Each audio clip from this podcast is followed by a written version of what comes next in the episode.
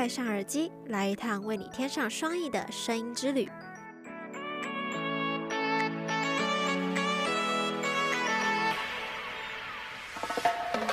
回忆当年的单纯美好，回忆过去的年少轻狂，愿我们都能够乘风破浪，祝你青春一帆风顺。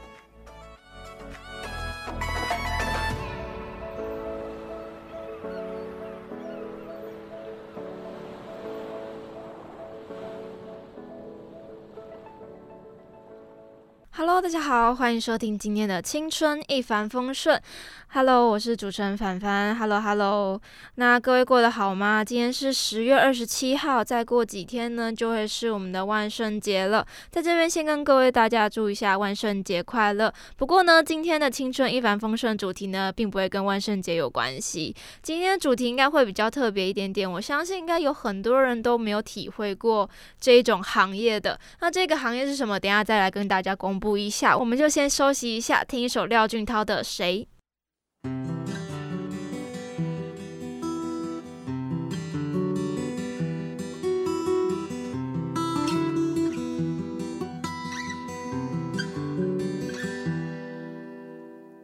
并没要求有谁能体会，更别擅作慈悲。同情才不会给我安慰，反而让我流泪。走得越近，心越像刺猬，从未卸下防备。不如早就把我向外推，彻底粉碎。在你眼中我是谁？你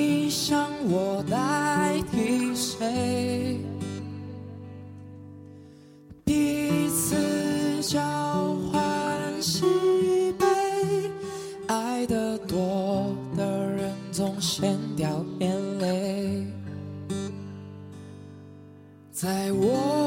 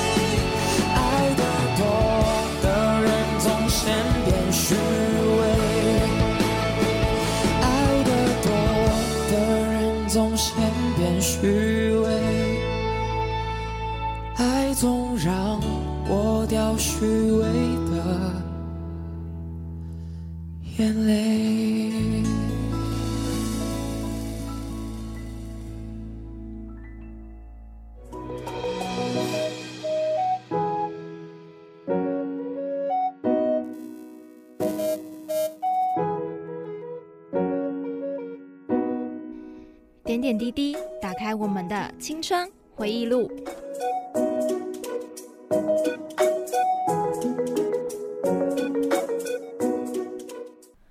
收听《青春回忆录》的单元。前面有跟大家说过，要提及一个比较特别的行业。那这个行业呢，就会是我们的 model。那简单来说，就是他喜欢会去外拍嘛。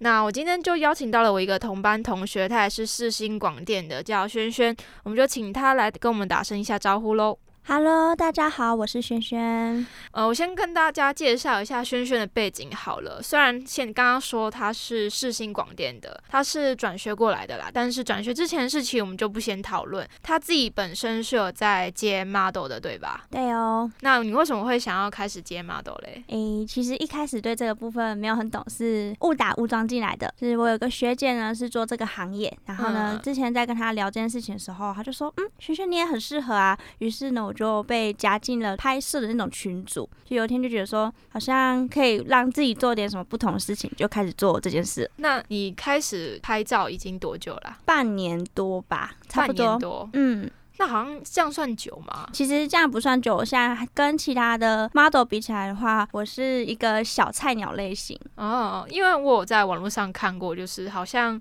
model 的寿命都不长嘛。寿命都不长嘛，其实也不会有，不会啊，嗯，不会。因为我看网络上他们说，就是一个 model 生存的时间大概就是两年到五年这样。呃，虽然你没有做很久啊，但是你有感受到业界里面大家都可能好像有一些资历的就没有继续拍那么多的嘛。嗯，当 model 呢，这个圈子其实很多人后面还是很多新人会进来，毕竟摄影师他也会挑人。就我有遇过很多摄影师，他就会跟我说，其实就是 model 本身他的身材好不好，脸蛋漂不漂亮并不是重点，而是就是这个 model 他跟摄影师互动起来的状况好不好。的确会有人说，哦，可能做没多久他就不见了。其实有一些部分可能是他的身。材啊，跟长相、拍摄风格有没有符合摄影师想要的？那一部分也是跟摄影师互动起来，摄影师会不会想要继续找他做拍摄？这是比较大的重点。那要怎么找摄影师啊？到目前为止，我都是以互惠的方式为主。互惠不等于全部都是免费，我们会跟摄影师呢做一些协调。比如说，摄影师会负责租棚，或者是提供服装。那 model 的话就是负责就是来拍照或者是妆发。那就是你会跟摄影师谈好，就是摄影师想要做作品，那我们 model。也想要有一些作品来累积，让自己有可以增加一些曝光度。哎，那这样子，因为你说你的采取的方式是互惠，那有其他种方式吗？当然，我也有遇过，就是有收费。你说摄影师跟你收费，应该说我可以跟摄影师收费，相对摄影师也可以跟我做收费。嗯，就是除了互惠之外，有收取价码这件事情。不过，就是其实，在外拍界里面呢，有一个小小的行规，就是很多 model 可能刚进来的时候呢，其实连我一开始有不小心触犯到。嗯，就是其实像我说我是菜鸟嘛，对，也就是说菜鸟定义就是其实你还不太懂得怎么摆 pose 啊，你还不懂得就是在拍照的时候怎么跟摄影师呢做就是所谓的默契。嗯，那这种时候如果你一开始就说你要提价码的话，其实是不对的。哦，所以一开始呢踏进这个圈子之前呢，都是以就是累积作品为主，那收费可能是等到你开始呢有一点人气。然后呢，有一点作品，就是让人家觉得说，哦，你有你的风格，我想找你拍照，你才会开始做收费。诶，那这样还蛮酷的。嗯，那你就是目前接到现在啊，拍过几次了？大概有五次左右。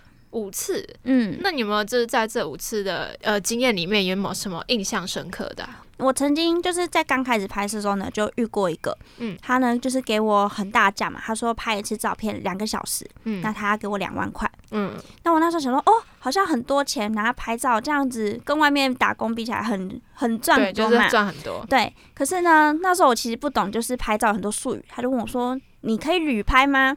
那我的旅拍，旅拍，然后呢，对我来说，我的旅拍的感觉，我就觉得哦，好像是边旅行边拍照那种。我觉得嗯，好啊，可以呀。可是其实呢，旅拍这个词啊，是指说你要到汽车旅馆里面，然后跟他一对一呢，在那个私密的空间里面做拍摄。嗯，那当然呢，这这个拍摄定义呢，就是就是可能就是要你要拍大尺度的那种照片。对。那其实我其实目前还不接这种照片了。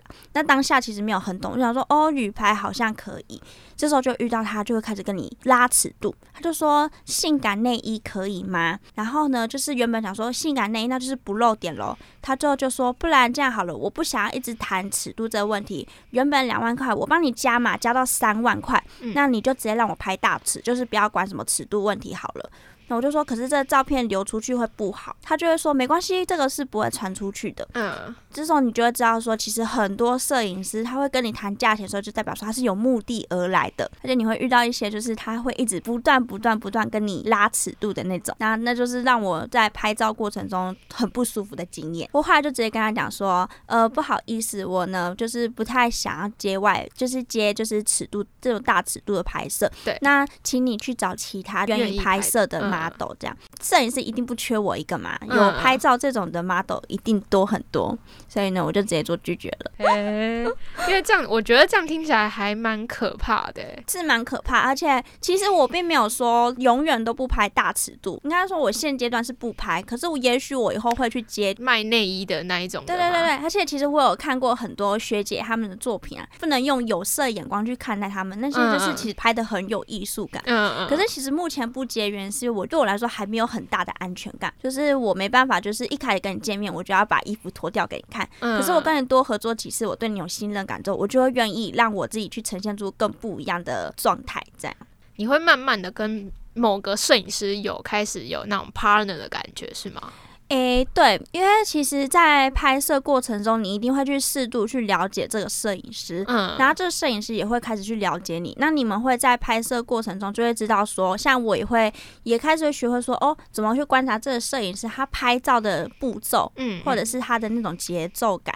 那你就会跟着他那个快门声去改变自己的就是 pose 啊，然后你会跟他有默契之后，你就觉得说，嗯，好，这样子我跟你就是比较 match，嗯，对。你有没有遇过？好像。拍了之后，好像跟那个摄影师没什么太大的频率上的一样嘛。哦，我其实这阵子就有遇到过一个，真的假？可以分享一下吗？就是主持人有讲到过万圣节嘛，对。那其实我最近呢刚好有去拍摄，就是万圣节的棚拍，嗯嗯。这是我第一次接触，就是直接在棚内拍摄。因为呢，我之前的拍摄都是做外拍，就是直接在户外，然后呢在大自然里面呢，就是跟着这个景色做拍摄。不过呢，这个摄影师的风格呢，是我觉得构图没有很 OK。当他把他的成品给我之后，我就发现说他怎么修图修成这个样子，超乎我我所想象的。其实这部分。是我的问题，因为我那时候呢，就是也没有事先就是先 check 好他的作品之类的，所以一开始会跟摄影师谈论风格的问题吗？会会会，一定你一开始一定要去跟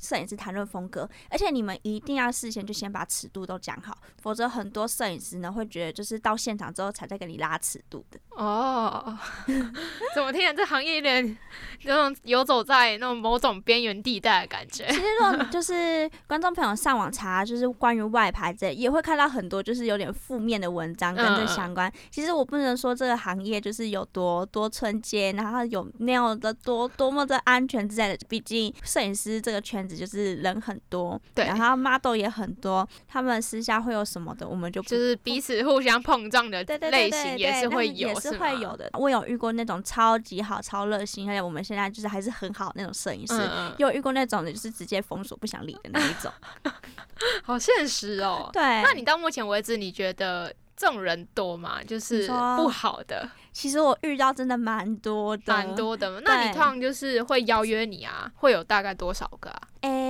我通常会隔一段时间之后，会把我拍摄作品整理好之后呢，再放上网路，就是在那个群组里面，然后就问说，哎，我最近呢有想要拍照哦，有没有呢摄影师呢想要来，就是一起来拍照的？那这时候呢，就开始底下会有留言说，哎，就是有兴趣啊，然后要拍照的，也会有直接私选。第一次 PO 的时候大概只有五十几个，那到后来的话，可能就会有好几百个，不包括底下留言来私讯的，就会有很多很多个。对，那你会怎么从中去挑选？我最讨厌那种一传讯起来就说要约拍照嘛，这种只给一句，我就觉得他好随便，就会直接先略过他。那种我会觉得很随便那一种，嗯我就觉得不喜欢。我就第一个先删掉，就是我会看他底下会附给我他的摄影作品。其实应该说，摄影师他们自己的版面上面也会有拍摄作品连接，除非我今天划他的作品，我觉得我好喜欢，我才会主动去点。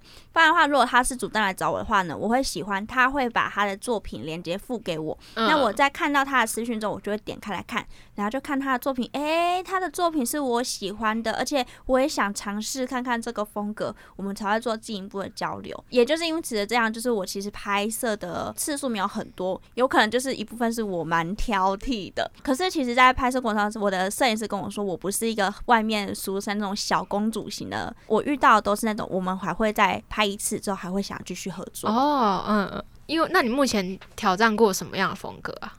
挑战过什么就是你不是说你很挑吗？那你都挑哪一种风格的？我的挑点呢是以安全为一个主题。嗯不过，如果以拍摄来说，我的挑战呢是印象最深刻的是我到海边去拍照。那嗯那时候我们为了就是在海边拍照，一定就是要拍夕阳嘛。对，摄影师呢就说我真的非常敬业，我直接呢整个人身体躺在沙滩上面，然后让海水就是这样冲过来，然后呢就是拍出就是那种在就是淹没，对，就是有嗯种艺术感的那种嗯那种爆发，然后配上那个夕阳的那种橘，嗯嗯嗯就是有点小惊吓，是那时候刚好遇到就是小螃蟹出生，嗯，所以在海水的那个拍打下面，那些小螃蟹都都都泼到我的身上来了，然后我就躺在那边，好痒好痒好痒，好吃好吃好吃，然后它就爬到我的小泳裤里面去了，然后我就很尖，我就开始尖叫说啊好痛啊好痒哦在，然后那个摄影师就要赶快过来帮我冲冲水啊干嘛的，嗯。然后，然后最后就是我那天离开的时候，就是我的头上都是沙子啊，身上都黏黏的。可是就是拍出来就是只有一个啊，好爽哦这样的感觉，这个嗯经验对你来说是开还是开心的？吗？是开心的、啊。虽然就是遇到小螃蟹那种啊，第一次被小螃蟹拥抱的感觉，还真是不错呢。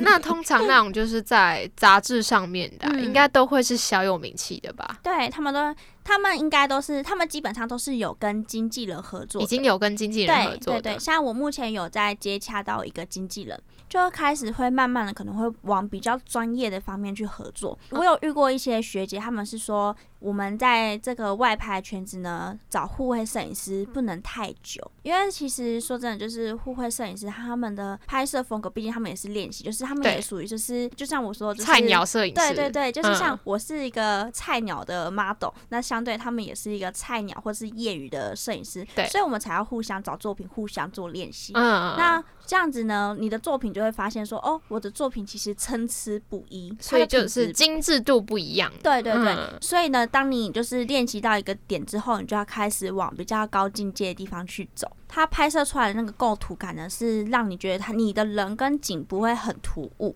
然后呢，它的修图呢又不会说帮你修的太过啊，然后整个照片变得很假，就是超出了那种感觉。如果你是开始接那种有经纪人的，好了，通常处理行行政的事情嘛，或者是处理嗯事项，比如说你的衣服啊那些，应该就不会交由你自己来负责了吧？诶，毕竟我也是才刚开始跟这个接洽，嗯那跟他接洽过程中呢，他就会开始会跟你说，诶，你要知道自己的三围是多少啊，嗯。然后呢，你要开始知道说自己的定位在哪里啊，嗯。那你的收费要多少啊，嗯，这些你都要开始讲好，而且你还要有就是什么 model 卡，就是 model 卡，对，就是所谓的 model model 卡呢，就就是有点像是我们以前那个名片是对，很像嗯。名片。可是电子档的话，它就是有一个像一个海报，然后上面就会放几张你的作品，嗯，然后呢，再有一个小小的简介说，哦，比如说我是轩轩，嗯。那呢我身高多少，体重多少，三围多少，那我可以拍摄的就是多少时间，多少钱，就直接讲明，直接一个 D N 出出去。嗯，也就是说，其实 model 这件事情就等于说，你要把自己变成一个作品的感觉。所以那你觉得这样子会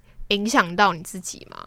有一部分就是我其实有时候还会想说，嗯，我是不是好像没有其他 model 的漂亮啊？但是因为你不是说，就是好像通常在 model 圈跟摄影师的互动之下，好像嗯就是长不长得漂亮是其次嘛。对，的确是其次。可是其实呢，人呢、是个视觉的动物嘛，对吧？对，摄影师呢一定会喜欢找可能 看起来还是比较漂亮一点对，像是像是我有很多很想要拍摄的风格，可是呢，他们就是摄影师就会想要找就是胸围比较大一点、比较傲人的，可以有冲胸大奶大，没关系，可以直接讲。会有会有雄伟事业线那种。然后我前阵子有拍过婚纱，那其实呢，我其实看了很多学姐他们拍婚纱好久，我就觉得说，哦，我也好想拍，可是看着他们傲人的事业线，我又充满了自卑感。当终于有一个人问我说要不要拍婚纱的时候，我是用一种。仿佛遇到曙光般的那种，我可以拍那你拍那次婚，你拍那一次婚纱有付钱吗？有要付钱给人家？没有，那时候是我收车马费。那所以就是婚纱那些礼服都是对，都是他们对方赞助对我那时候是难得第一次有自己的造型师，否则平常都是我要自己学会怎么化妆，打造自己的样子这个样。这样子感觉当 model 也是蛮蛮辛苦的一件事情，是蛮辛苦的。就是这个圈子呢，就是很多人，你要么就往上爬，要不然就永远。都在底下，就是讲现实层面来讲，就是这样了。哎，那你有拍过？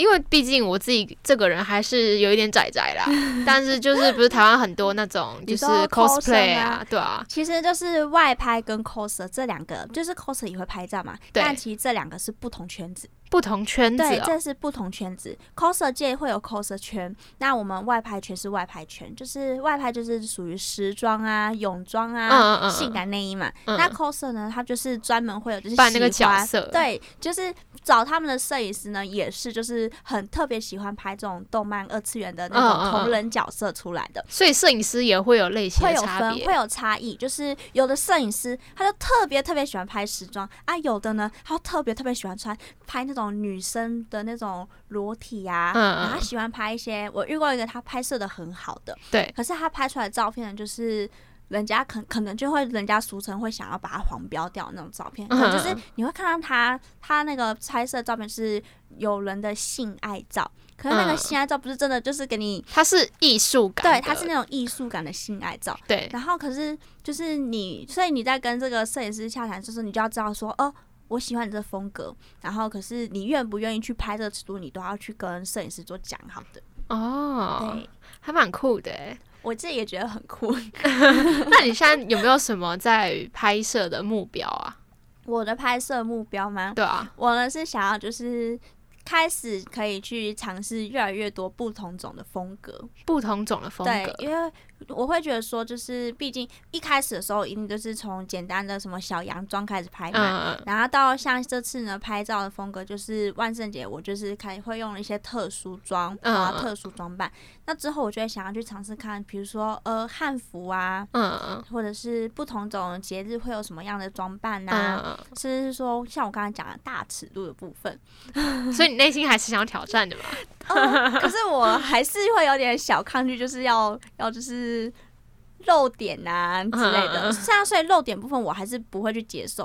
我觉得大词应该就是你会呈现出肉体，可是呢又不会太太庸俗的那种，就是把它当成艺术的眼光去欣赏。比如说以前那些。希腊雕像多玛是裸体的那一种感觉，我也想要呈现出维纳斯的感觉。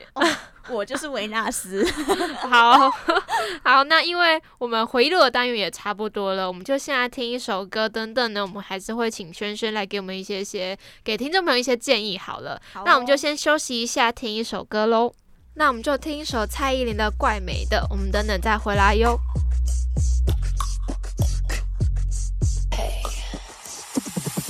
出的那些乱真的。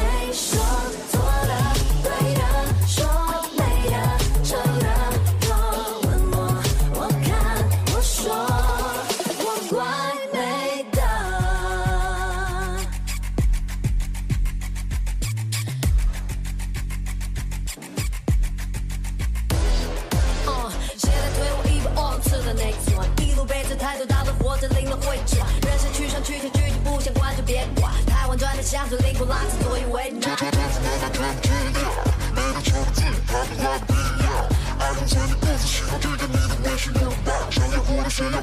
谁要做的、对的、说美的这个？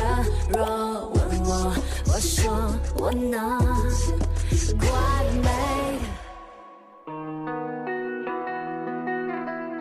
若你迷失方向，就望向天空那颗为你指点迷津的青春北极星。欢迎回来，现在是青春北极星的单元。那青春北极星呢，就相较于回忆录会比较更多的资讯一点。那今天主题是呃外拍的 model 嘛，我相信大家想到这个行业，或者是你想要进入这一个行业的时候，应该都很在乎一个一个问题，也就是价码吧。那我们就问一下轩轩好了，就是呃外拍的价码大概都是多少啊？外拍这个价码。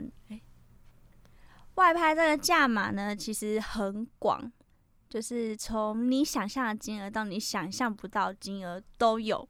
你想象，那你以你现在，如果你开一个价码给一个摄影师好了，诶。其实我可以讲一下，就是我曾经有接触过的那个价码金额之高，可是它相对起来拍摄的东西呢就不一样，跟普遍级的有你们可能可以想到，就是可能有普遍级跟限制级的那一种价码。那我先讲一下普遍级的好了。好，好，普遍级的，普遍就是一般都是拍摄的时候呢会有分成时装嘛，就是户外的。那旅拍的话，一定就会有什么泳装啊、性感内衣裤啊、角色扮演，或者呢就是。裸露但不露不露点的那一种，那以时装为主，要拍摄一次呢，就是可能两小时或者三小时。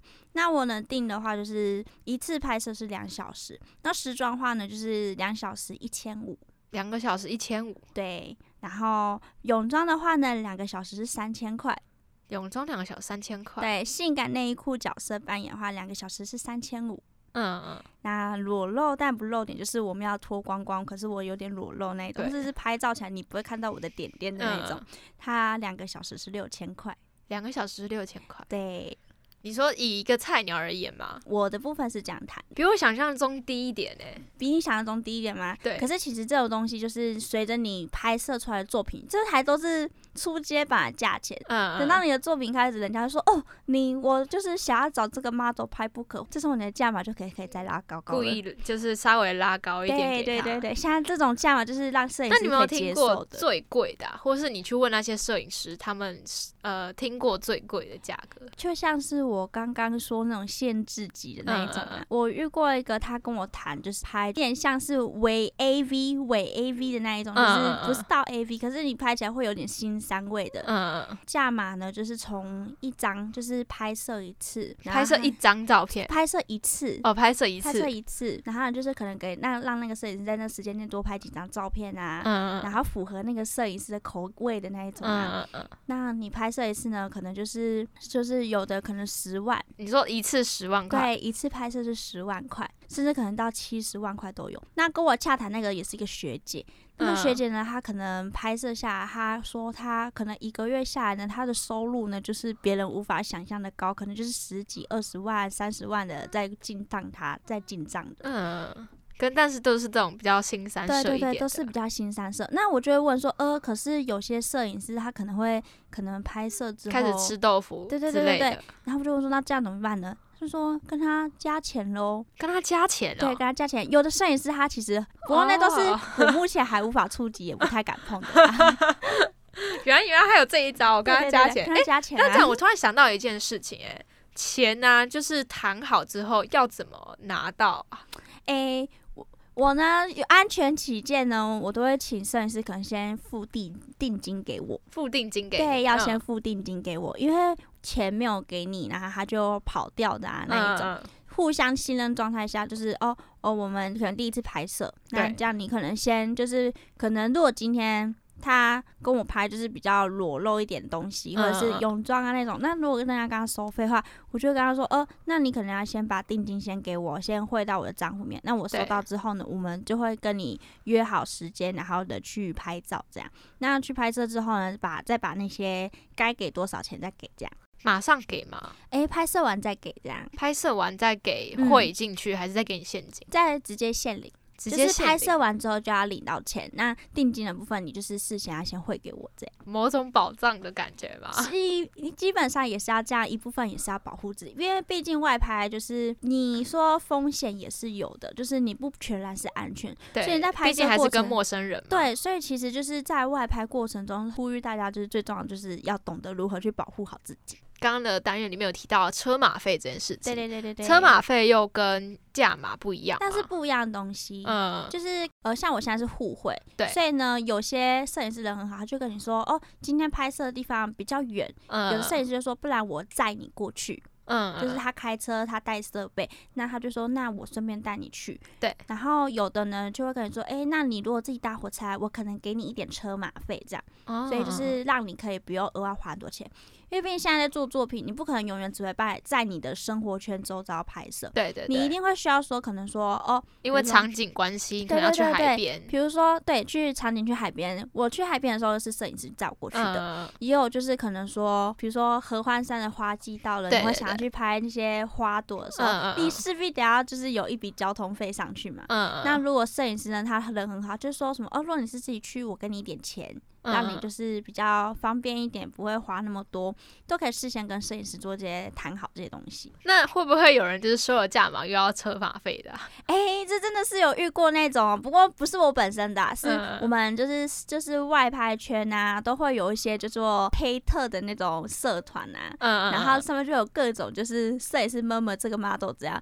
这个 model 摸摸这个摄影师怎样的，然后就会看到很多都是事先就是，就是我刚才有说过，互惠不等于免费。对，就有些人呢，可能 model 会觉得说，这些东西就是我还是有花了钱，对，我有花钱，或者是说，哎，摄影师找棚，不见得说都钱都是摄影师付，这些我刚才不是嗯说都要事先先讲好嘛对？对，所以事后就黑特说说，哦，我花这么多钱买这个棚啊，这呢，这这个 model 呢也没有跟我一起付钱，或者是 model 说，哦，我做就是买这些服装怎样怎样，他不付我钱呢之类的，我看到也是很多啦。哎，那你那时候拍那个万圣节特辑的时候，状况是怎样？哎，状况讲，虽然我刚才有说这个摄影师拍出来的风格不符合我，对不，过其实实际上这个摄影师人是很好的。嗯，就是呃，他会事先说你说，哎、我们要去这个地方，那你要自己搭车去吗？还是你要我们我载你去这样？嗯，然后我说，哦，那他刚好我就觉得，嗯，好，有点远，那就请他负责载嘛。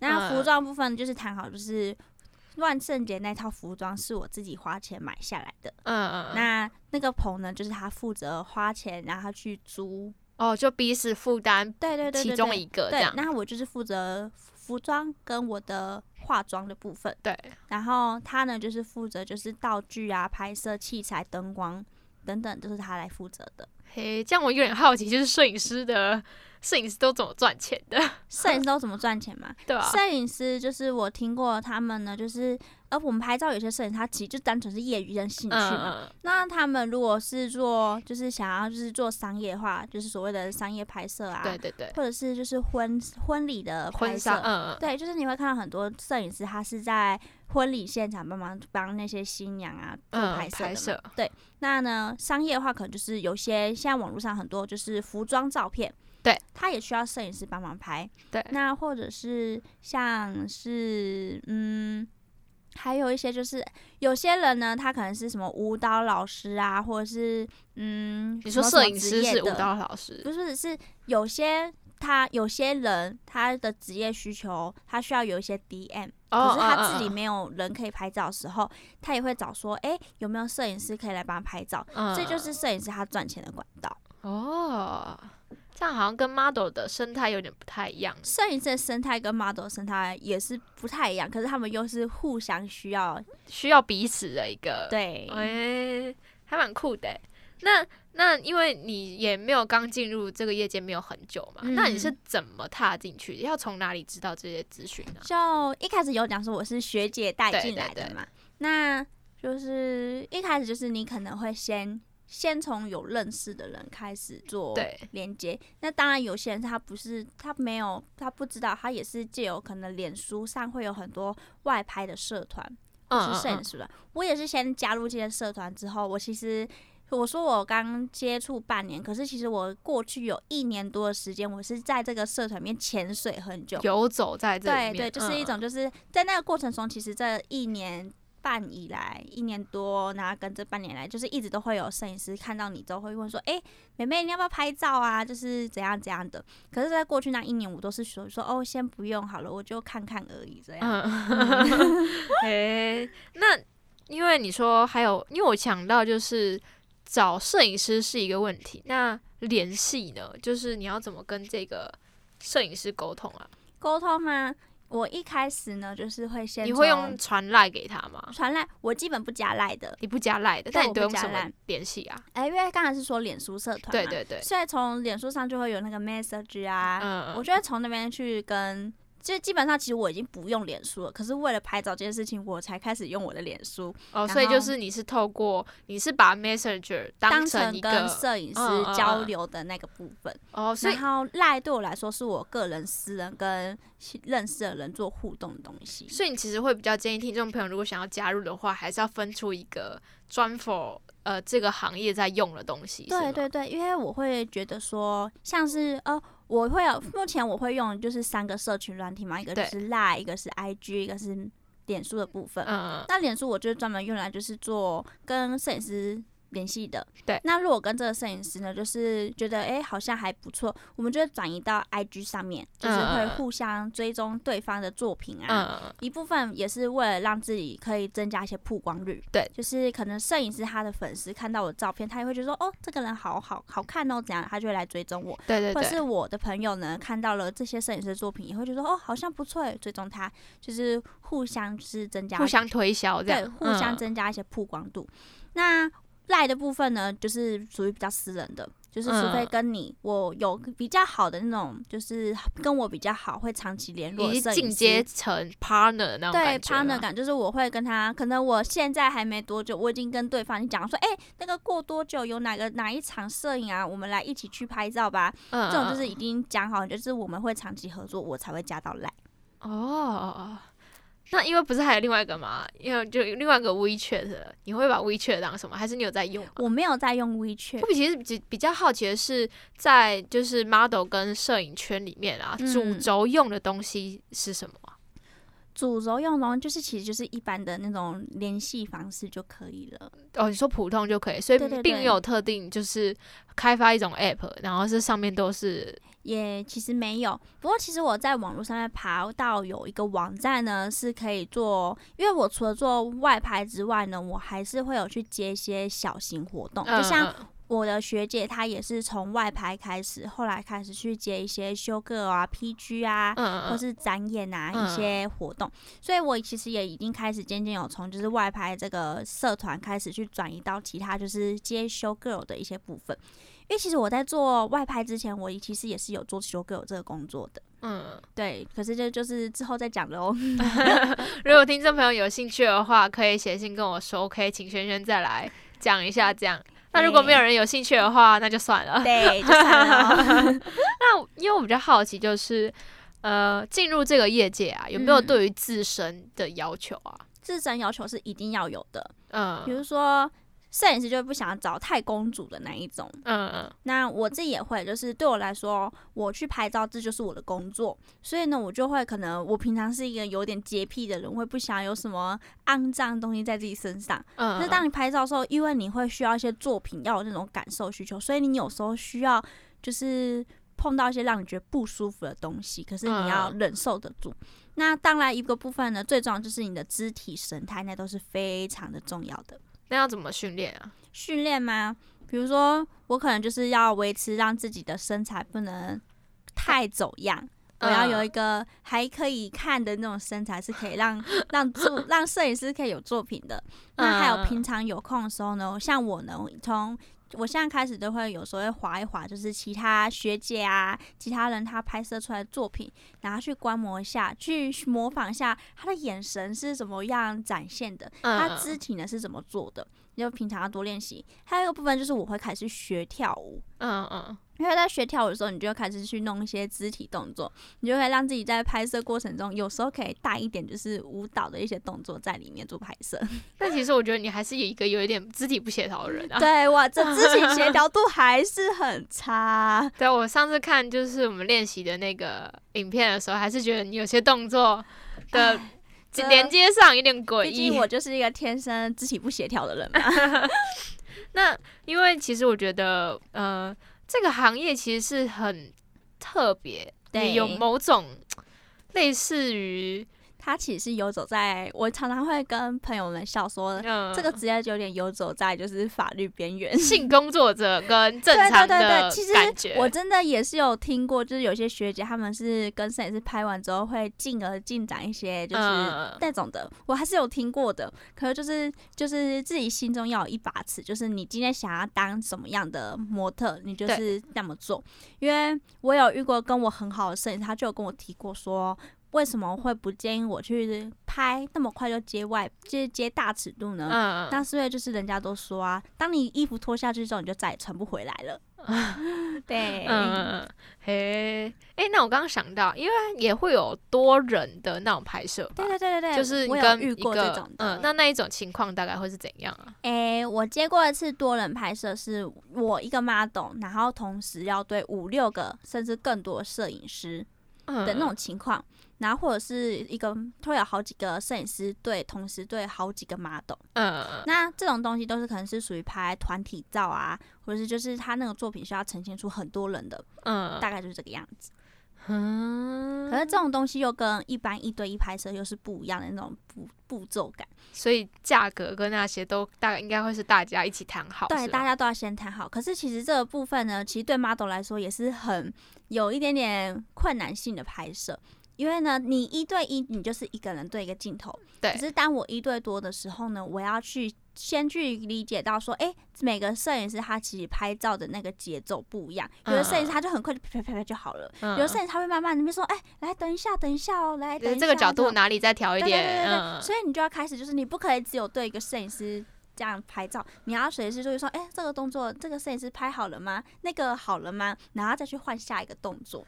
诶对，就是其实摆拍跟摄影师间的默契也是非常的重要的。那你没有拍过就是一个摄影师对比较多的 model 这一种的？我还没有拍过就是好几个 model，可是我只有拍过就是好几个摄影师的。这样感觉嗯挑战性会更高诶、对，好几个摄影师真的会紧张一点。真的假的？嗯，诶、那因为这样的话，这样收费应该就会不一样了吧？收费吗？其实我还还是你都是互惠，都还是是互惠？我都会因为。为了，因为我到现在还是觉得自己还不够优秀，嗯所以我还是问说说，哎、你要不要收钱？不用啦，互惠就好，互惠就好。小女何德何能能收你的己有一点自知之明是对吗？对对对，这样子还蛮还蛮特别的欸。是真的很特别。那你家人知道你在做这件事情吗？我家人知道啊，知道，对，他们有说什么吗？其实他们，诶、我有的家人他其实很反对我做这件事情，嗯，然后有的就是会觉得说很担心我会干嘛，我很危，险、确实这是一个就是在对对对，可能年纪比较大的人的想象中对会，他们说啊，你安雷就是穿那么少，巴拉巴拉巴拉的，对啊。啊，跟陌生人拍照吧。那你都怎么讲啊？我都说，哎呦没有啦，就做作品嘛。我都会说，我都会说啊，我现在在试新啊。不要拿世新当什么盾牌啊！世新没有什么好说的。没有啦，就是以前以前在别人学校的时候就觉得就是说，哎。普通人嘛，就是普通的生活。现在在试新，没有啦，要自己的作品嘛，对不对？没有啦。可可是其实拍到后来，就是有时候我的家人也会跟我说：“哎、这张照片拍的不错哦。”比如说有时候，嗯，可能身材拍出来感觉不还蛮蛮好看的时候，就会就会被说：“哎、难得有事业线了，不错。啊你有偷电吗？这样，对对对对 对，都会都会被这样讲。你有打算把外拍这件事情当你的人生正职吗？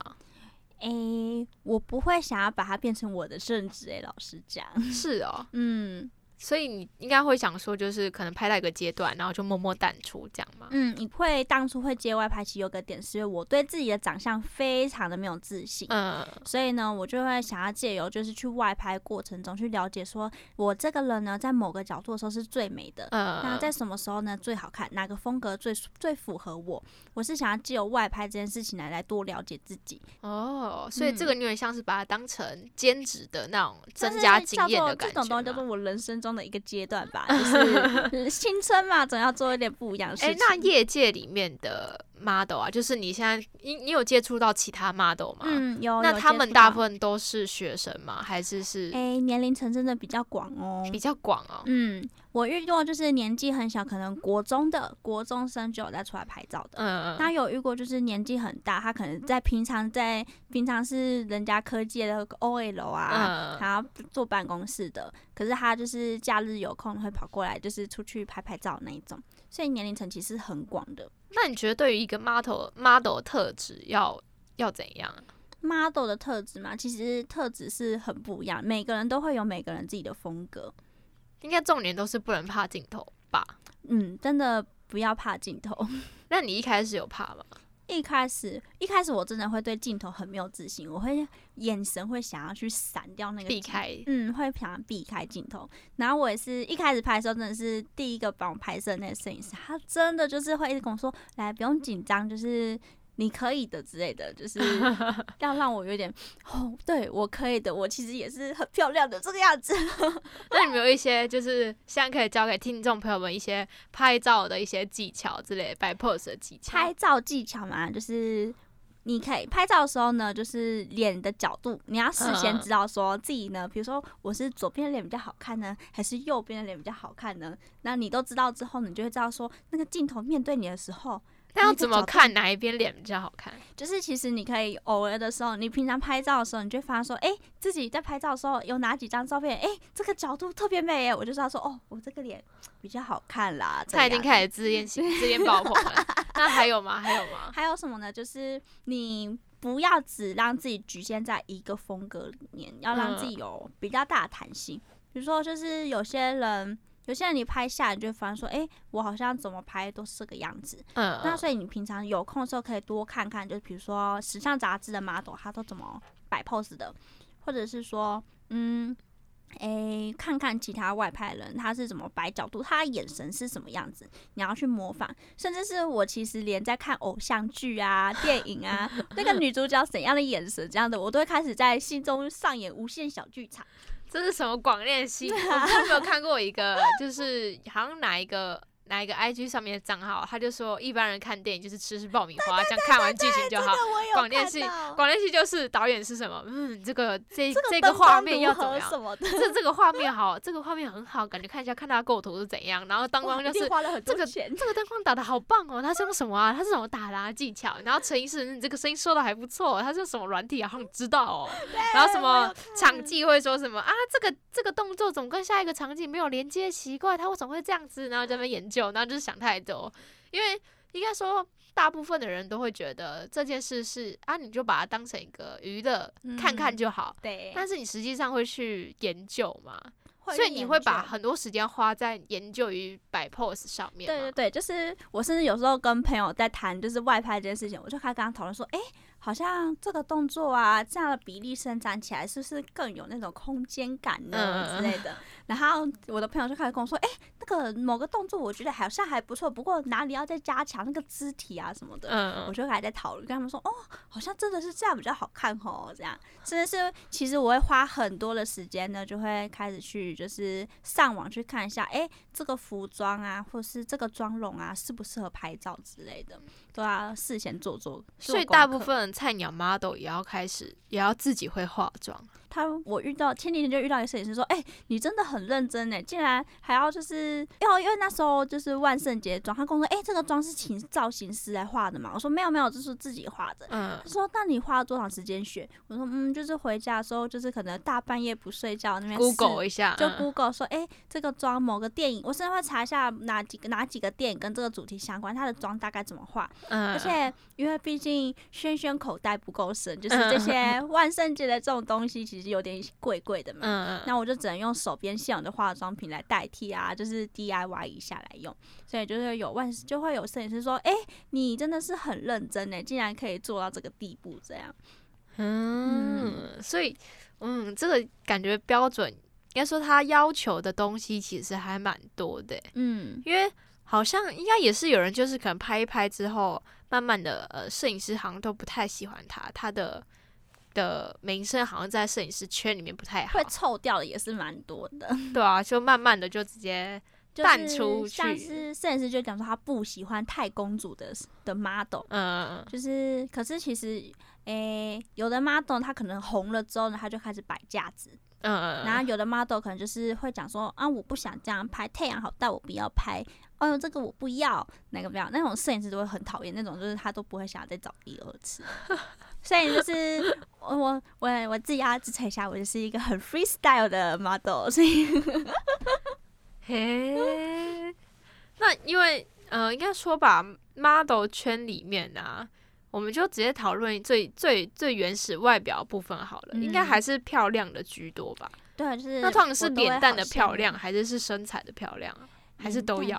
我觉得就是以上都需要哎、毕竟现在现在是一个看脸的时代嘛，嗯，所以我都好羡慕那些我的学姐，她们呢都是都是哦身材好，脸蛋好，然后呢就是要奶有奶，要腰有腰，嗯有屁股要屁股就是有屁股，嗯。然后像这种就是长相比较好看一点，就是就是整体起来就是比较比较好的那种 model 呢，到之后就可能渐渐可以变成网红，之后就会可能到 YouTube 里面呢跟上人家节目啊。嗯，然后或者是开始就会接到一些商品的代言，对，其实这些外拍 model 到最后都会开始往这些方演艺圈方向去发展也不。到演艺圈，可能就是他会开始去做直播啊。嗯，我遇到很多学姐，他们是之后可能做直播，然后或者是一些商品的一些接业配，嗯，然后或者是他开始会有自己的主持节目之类的。诶、嗯那你有没有遇过，就是好像跟社会大众不太一样？因为毕竟，就像有一些服装品牌，比如说 H&M 跟嗯 GU，、他们现在 model 走向开始也会有那一种，不是像以前那么世俗的要求要要瘦要漂亮的 model，他们也会开始找一些类似素人嘛，就是嗯身材呀、可能没有像大没有像大家要求都要那么好的那一种 model，然后有没有在这个还在这个 model 圈里面生活生存的啊、诶、你说比较身材比较肉感那一种吗？可能吧，或是他跟大家的眼光不太一样那一种。其实我还是真的有遇过有的摄影师，他真的喜欢拍就是比较有肉感一点的那种嗯。model，、可是这其实算是我遇过很少数的，大部分还是都是高高白白、瘦瘦美美的那。应该说大家都还是喜，应该说喜喜欢喜欢世俗标准的美女嘛。可能吧，就是呃，渡边直美虽然红，但是大家也只会觉得她搞怪、嗯可，爱这样。对对，但不会说哦，她真的长得好漂亮哦的那种感觉对，她红的点不太一样。因为其实今天的节目也差不多到这边了，那希望就是轩轩今天的分享对大家，或者是对一些你想要赚点外快的听众朋友有一些帮助。不过还是要小心，注意自身的安全啊，因为毕竟这个行业风险危险度在的，因为毕竟你还是要跟陌生人接触，你还是得去保有你自己的底线跟原则。那今天的节目就到这边，那就祝各位春一帆风顺，我们下周再见喽。最后这首歌呢，就送给大家，我们来听一首李荣浩的《模特》，下周再见，拜拜。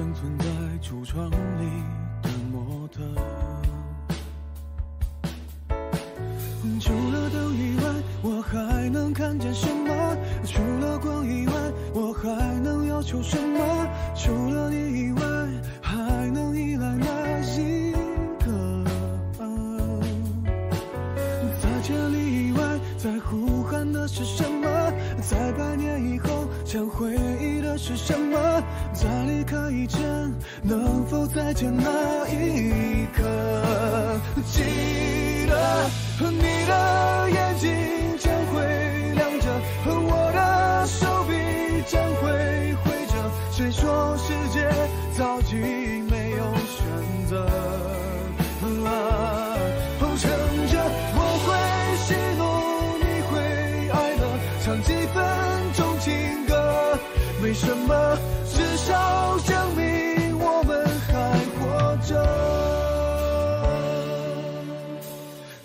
像单纯的蝴蝶，为玫瑰的甜美而飞着。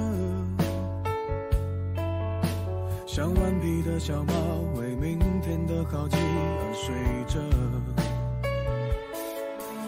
是混乱的时代，是透明的监狱，也觉得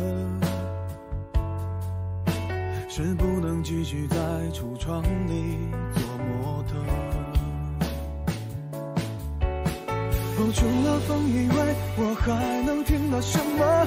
除了尘以外，我还能拒绝什么？除了你以外，还能依赖哪一个？在千里以外，在呼喊的是什么？在百年以后，想回忆的是什么？在离开以前，能否再见那一刻？记得你的眼睛将会亮着，我的手臂将会挥着。谁说世界早已没有选择？